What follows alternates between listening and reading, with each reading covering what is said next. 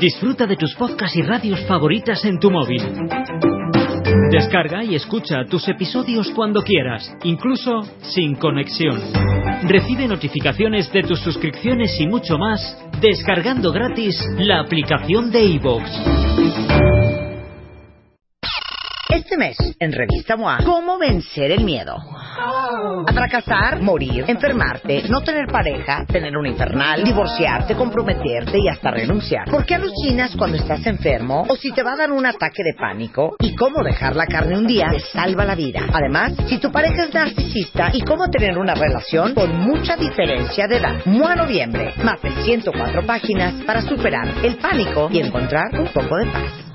Una revista de Marta de Baile.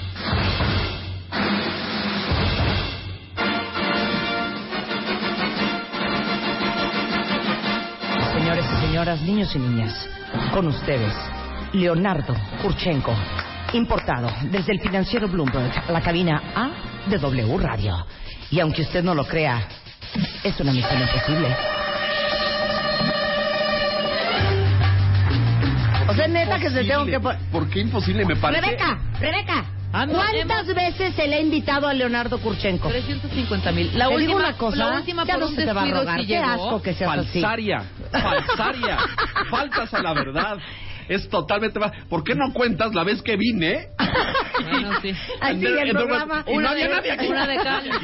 A ver, criatura, di, Es confiesa. que estoy de acuerdo. Acepto, acepto. Sí, pero se le ha rogado a Leonardo Kurchenko porque les digo una cosa. En el medio del espectáculo, ¿qué tal? eh? En el medio del espectáculo, este, hay, hay de gente a gente. Y, y Leonardo Kurchenko. Yo no pertenezco a ese medio, Marta. Ya sé, ni yo tampoco, pero. Bueno, en el medio de la gente conocida, de la gente pública, Pública, de de, la medios. información, de los periodistas, de la cosa internacional, del Esos. reportero, de- del- del corresponsal. Hay de gente a gente. Claro. Y la verdad es que Leonardo Kurchenko, un gran periodista, analista, consultor, este, todas las noches eh, en al cierre en el financiero Bloomberg, en el 160 de Sky, Basta, domingos por la noche en la silla roja en el mismo canal. Lo pueden leer martes y jueves en el diario del financiero, sábados con temas educativos en sí, Educación eh, 21 en W Radio. Es un hombre culto, divertido, buen comunicador, buen en- explicador, ¿Y qué tal se entretenedor. disfraza? Eh, di- ¿Qué se disfraza increíble. Es el mejor hombre lobo en Halloween de la semana pasada. Es un es una gran Tú persona. deberías haber ganado, ¿eh, Rebeca? Y me choca tener que estarte rogando para que vengas al No, programa. hija, yo vengo feliz, no, pero... No, vienes feliz. Nunca vienes. No, sí, vengo feliz. Y los cuentavientes, te digo una cosa, te necesitan. Bueno, ya perdimos 10 minutos. abordemos. Vamos a ¿Qué nos hablar. queda? ¿Nos queda lo que dice ese reloj? Sí, ya, hombre, vámonos. Ajá, sí, tendidos. Ok, entonces, le- lo que todo a un año de hoy. la elección de Donald Trump, dos puntos. Disaster. Disaster. Desastre. Chaos. Chaos. Eh, a ver, A Don- ver, Donaldo. Dales la clase a los cuentavientes. Donaldo ganó hoy hace 12 meses. Lleva nueve meses en la Casa Blanca este caballero. Eh, y pues el balance es muy eh, muy negativo en Muy términos de su ejercicio de gobierno, eh, caótico en términos de sus relaciones internacionales, todo el tema de eh, le- les doy fotos así, nada más para que piensen en, en estos nueve meses. Ajá. Sí. Se salió del reti- se, se retiró del Acuerdo de París de defensa del medio ambiente. Rompió con el mundo entero. Ayer, nada más para que te sepan, se sumó Siria, que está en guerra hace 10 años. Además. Ayer suscribió el Acuerdo de París. Excepto el Siria. único país. Estados Unidos. No. Porque piensa que no es positivo para su país. Exacto. Otra foto. Hay una foto fantástica de cuando le da la mano a Macron. ¿Se acuerdan de eso? Sí. Que lo agarra así, lo apergolla y no lo suelta. Y luego Macron se lo devuelve como siendo aquí el fuerte y el dominante soy yo. Emmanuel Macron. Eh, empujó al primer ministro de Montenegro. ¿No se acuerdan de esa foto? Su, su debut en una cumbre europea de la Unión Europea llega, se rezaga un poco, se adelanta y ya está uno parado enfrente, lo empuja y lo quita para ponérsela hasta adelante. Sí, no, bueno. En fin, bueno, este es un personaje muy complicado. Es un personaje que ha, eh, en opinión de muchos analistas, ya pasando a lo serio y dejando las fotos y las anécdotas, está dañando las instituciones democráticas de los Estados Unidos. Y lo que te digo es gravísimo. Gravísimo. Medida, trabajo cero, acuerdos legislativos cero. Bueno, eh, tres veces ha fracasado el Obamacare. Él Ajá. quiere destruir el legado de Obama. El Obamacare es este programa de incentivos sociales para los que no tienen seguro médico, Exacto. que es solamente el 35% de la población de Estados Unidos. Es decir, no es un tema menor, son 50 millones de personas. Obama diseñó un plan para protegerlos médica y clínicamente y Ajá. Eh, Trump lo quiere destruir. Lo ha intentado tres veces en el Congreso y ha fracasado. Eh, sus inicia- Ahorita está a punto, es un momento muy importante que estamos viendo porque hay una reforma fiscal, Marta, que Sí. quiere beneficiar a las empresas y a la clase acomodada. Les quiere quitar del 35% que paga un eh, trabajador normal al 20%. Empresarios, dueños de negocios, eh, les quiere quitar 15% de la, casa, de la tasa recaudatoria. ¿Qué quiere decir esto? Que Estados Unidos se va a endeudar porque tú le quitas ese dinero al fisco ¿Y cómo te fondeas? y de algún lado tiene que Claro. Bueno, va a endeudar al país en un trillón de dólares. Pero no le importa porque le va a dar beneficios a la clase empresarial, financiera, económica, a sus cuates. a Exactamente. sus cuates. Bueno, peleado con la Unión Europea por la OTAN. Exacto. Eh, les quiere pasar una factura, les dice nosotros les damos seguridad y protección y ustedes no, no hacen nada. Entonces está distanciado de todos los estados europeos, está distanciado de la Unión, está distanciado de Francia, regañó a la Merkel, se peleó con, con Theresa May de la Gran Bretaña. O sea, es un desastre. Con el chino. Ahorita está en China. Hoy chino. está en China, está visitando allá. Fue a tratar de. Va a una cumbre de aquel lado. Estuvo en Corea del Sur y hoy está en China. Y su presión con China es una relación muy importante. Es que China tiene el hilo de control de Corea del Norte. Es decir, el armamento de Corea del Norte no salió de la nada, se lo proporcionó China. eh, se lo proporcionó China. Y entonces él está tratando de presionar a Xi Jinping para que le diga al coreano. Bájale tres rayitas. Y China no les no está jugando ese vals, no está bailando esa música y no se deja. Es la nota de primera plana del New York Times de hoy. Poner todos los huevos de la canasta en China para resolver el, Corea- el problema de Corea del Norte puede ser equívoco. claro, el, el Claro. TLC. El TLC entra la quinta ronda el próximo 17 de noviembre. Esa es la fecha eh, oficial. No, y de explícale a los cuentavientes lo que significa la renegociación que pidió Donald Trump con el TLC, que es Canadá, México y... Tiene tres obsesiones. El déficit comercial, Sí. O sea, hoy es deficitario para Estados Unidos, es decir, nosotros les vendemos más de lo que ellos nos venden. Ajá. Te traje unas cifras espectaculares para que veas aquí quién es el a quién le compra Estados Unidos, a China, principalmente a China, luego Eh, México. Luego México es el segundo socio Claro. comercial, pero el gran déficit de Estados Unidos es con China, no con México. Sí. Nosotros tenemos 36 mil millones de déficit. Bueno, él piensa por eso que la relación es desventajosa. Lo quiere O sea, eliminar. que deberíamos de comprarle más nosotros a ellos. Exacto. Pero el tema es que el comercio no se decide por decreto. Claro.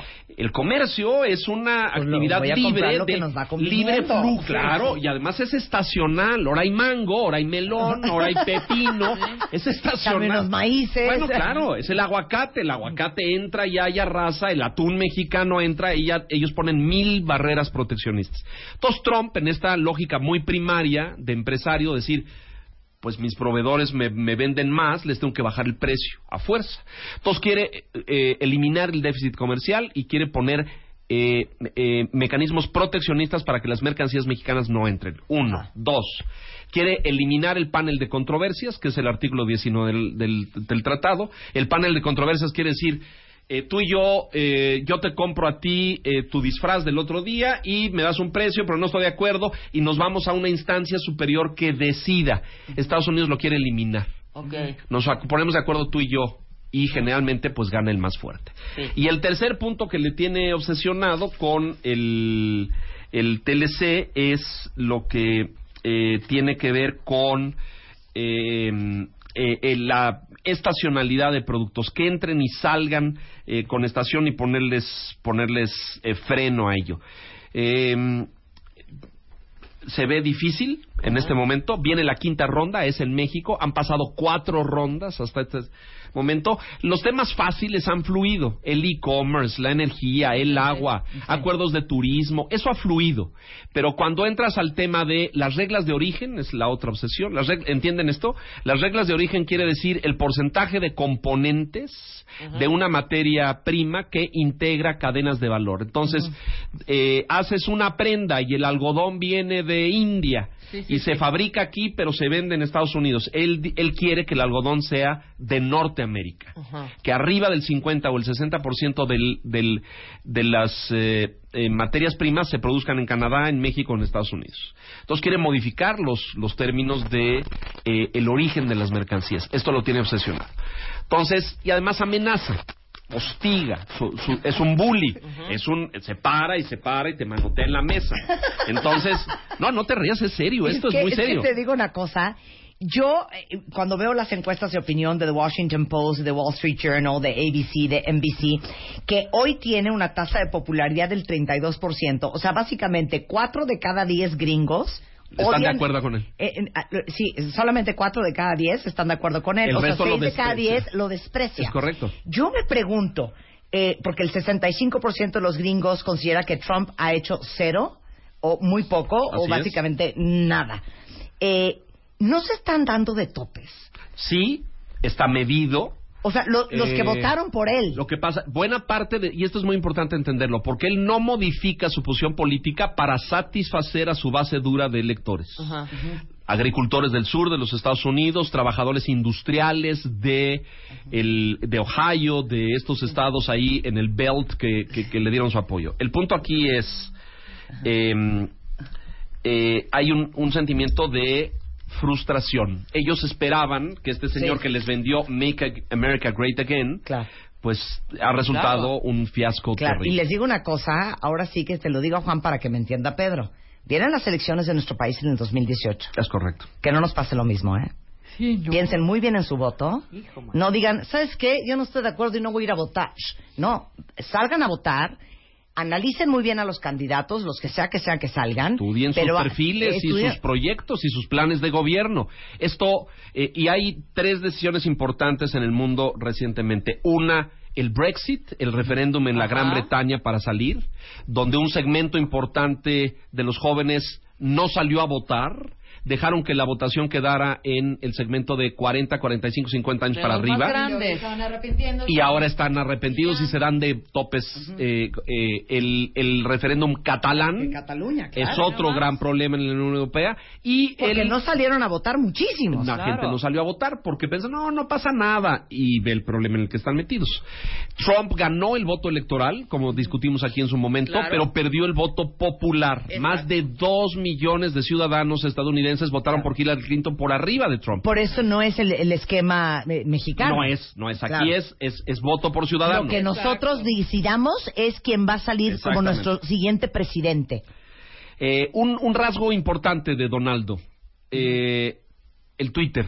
Este señor ha gobernado a través de redes sociales, donde se ha peleado con Dios Padre Nuestro. Es decir, el Twitter es el mecanismo para el insulto. Ahí ha insultado, fíjate bien, a los Clinton, señor y señora, a los republicanos, a los demócratas, a México, a Corea. Su última pelea, que no sé si ustedes vieron, es la de la NFL, la, Sí, claro. el, ah, el sí, de que National se me vuelven a League hincar y los, los deberían de correr. a los, a los afroamericanos. Es decir, este hombre reabrió un capítulo racista en una sociedad, eh, en una sociedad con heridas en ese sentido que no se ha logrado recuperar y este señor reabre ese debate y los insultó espantoso, dijo unos insultos Perdón. terribles, ¿eh? El, el, el, ahora sí que alebrestó Una- el gallinero, el avispero de los eh, white supremacists, Ah, no, claro. neonazis. que están ahí ahora se sienten en la libertad de salir y agraviar y ofender cuando esto era políticamente incorrecto. ¿A quién más ha insultado?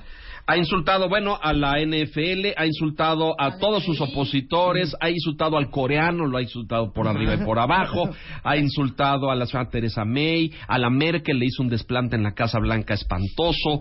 Este, es decir, este señor tiene tantos frentes abiertos en nueve meses en la Casa Blanca, está peleado prácticamente con todo el mundo. Acabo de leer un artículo que salió en la revista Vanity Fair de, de Estados Unidos, justamente que habla de, ya olvídense de qué hacer ahorita. Yo creo que la conversación que deberíamos de tener todos en Estados Unidos es cómo vamos a reconstruir la destrucción de Donald Trump Mm.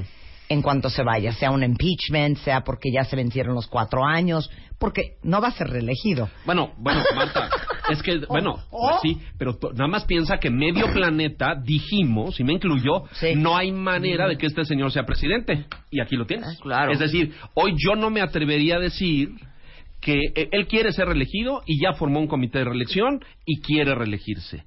Eh, yo te diría, con esta tasa de popularidad que acabas de mencionar, el 32%, veo muy difícil que este señor lograra reelegirse, siquiera conservar una candidatura como el incumbent. Pero déjame decirte una cosa, todo puede pasar. Sí, sí. Es decir, solamente piensa eh, que George Bush, que era un presidente, George Bush hijo, tiene la tasa de aceptación más alta inmediatamente después del atentado a las Torres Gemelas. ¿Qué quiere decir esto? Este atentado de estos locos que hemos visto en estos últimos días, el de Las Vegas, lo vieron ustedes, el que acaba de suceder ahora con la camioneta atropellando gente en, en- en Manhattan, Sí. eso le da oxígeno porque resurge este sentimiento supremacista, blanco, antimigratorio, eh, y dice, claro, vean, yo tengo razón, hay que poner un muro. Recuerden este otro, el, el, el ruso, el eh, kazajo de Kazajstán, que hizo el, el otro atentado. Entonces, eh, el riesgo es que aquí pueda suceder un evento internacional mayúsculo o un atentado grande Oye, hace un mes y cachito, yo creo que todos estábamos bien preocupados por Norcorea. Claro, por supuesto. Preocupación que no ha descendido, ¿eh? Porque él tiene un tono beligerante y de mucha tensión. Ahí está la nota de hoy. Desde China, el líder coreano responde, ya me cansé de escuchar al señor Trump y eh, nosotros vamos a actuar. Entonces, estamos en un escenario internacional delicado, de mucha tensión, donde este señor se está aislando. Todos los puentes y los acuerdos que Estados Unidos construyó por décadas con, con Europa, con sus aliados, eh, los está deteriorando gravemente. ¿no? Claro. Muy serio, muy grave.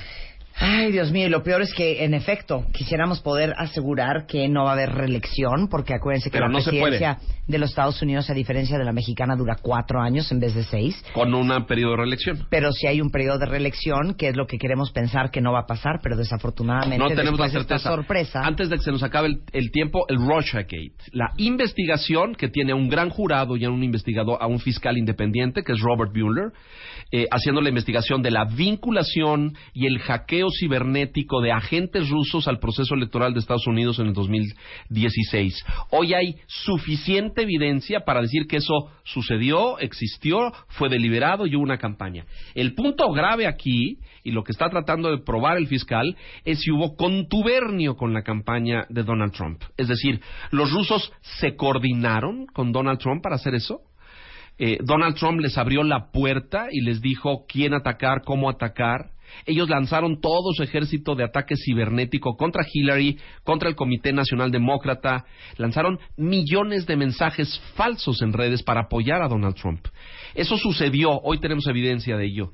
El punto es, ¿estaban en acuerdo con la campaña? Porque eso implica delitos. Hay, ya lo saben ustedes, un ex jefe de la campaña eh, eh, arrestado y detenido con un proceso de investigación abierta, que es el señor Manafort, su socio el señor Gates, y hay un señor Papadopoulos, que fue asesor de la campaña, que está eh, soltando la sopa, que ya literalmente. está diciendo, sí, la verdad es que sí les mentí un poquito. Así es, bueno. No, y aparte Todos les esos digo una la cosa, cárcel. la rotación de personal en la Casa Ah. Blanca. ¿Tienes los nombres Bueno, ahí? eh, es- Michael Flynn, Steve Bannon, Anthony Scaramucci, James Comey, este... el del ¿quién? FBI está Sessions, eh, Sí. que está a punto de irse el de Sessions, todavía. ¿no? claro, claro. Este, O sea, Spicer, ha otro acumulado 12 Qué bárbaro. destituciones solo en el staff de la Casa Blanca, que si contamos los miembros de la administración, se van a 14. Porque hay, hay un, hay un secretario de, de desarrollo eh, que renunció también, uno del comité de ética eh, en el gobierno que renunció también, es decir, eh, Te O digo sea, una a cosa, uno por, a uno por, yo estoy, a creo que por- estoy, por- estoy claro. más, Más, mo- dos, es- como dos. más que molesta por, por la presidencia de Donald Trump, estoy muy molesta que tú no estés en radio. ¿Caes yo mal? estoy en radio, estoy No. en W Radio haciendo un programa de Los educación. sábados, pero eh, es que, eh. ¿Sabes que Yo pienso, a reserva de lo que diga el cuentaviente consentido, es más, ¿cuál es tu Twitter? Ahí está, ahí Arroba. L, O sea, ni siquiera te lo sabes. L. Kulchenko. Arroba. L. Kurchenko. ¿No les encantaría ¿Qué dice? que ¿Qué tuviera, ¿qué dice? Felicidades, un especialista objetivo y realista. Muchas gracias. A ver, ¿quién de ustedes quiere que Leonardo Kurchenko Marta, tenga Marta. una sección cada 15 días en este programa, hablándonos de cosas varias? Mándenle un arroba L Kurchenko y ponle 100% necesitas una sección con Marta cada 15 días. Digo, el señor debería tener su propio programa. Ratito sección con Pero a Marta. reserva de que se debe a mucha gente, pues aunque sea cada 15 días aquí. Aunque sea, man que sea. Man Muchas que sea. gracias. Te queremos, Este Leo. corifeo ha sido, eh, verdaderamente- Y ya ponemos los temas. Es un gran explicador, aparte de ser un hombre sensual y erótico. Eso ya lo Claro. saben. Muy bien. Gracias, Leo. Gracias, Marta, Ay, sí, se pone rojo. Vámonos ya. Estás payaso.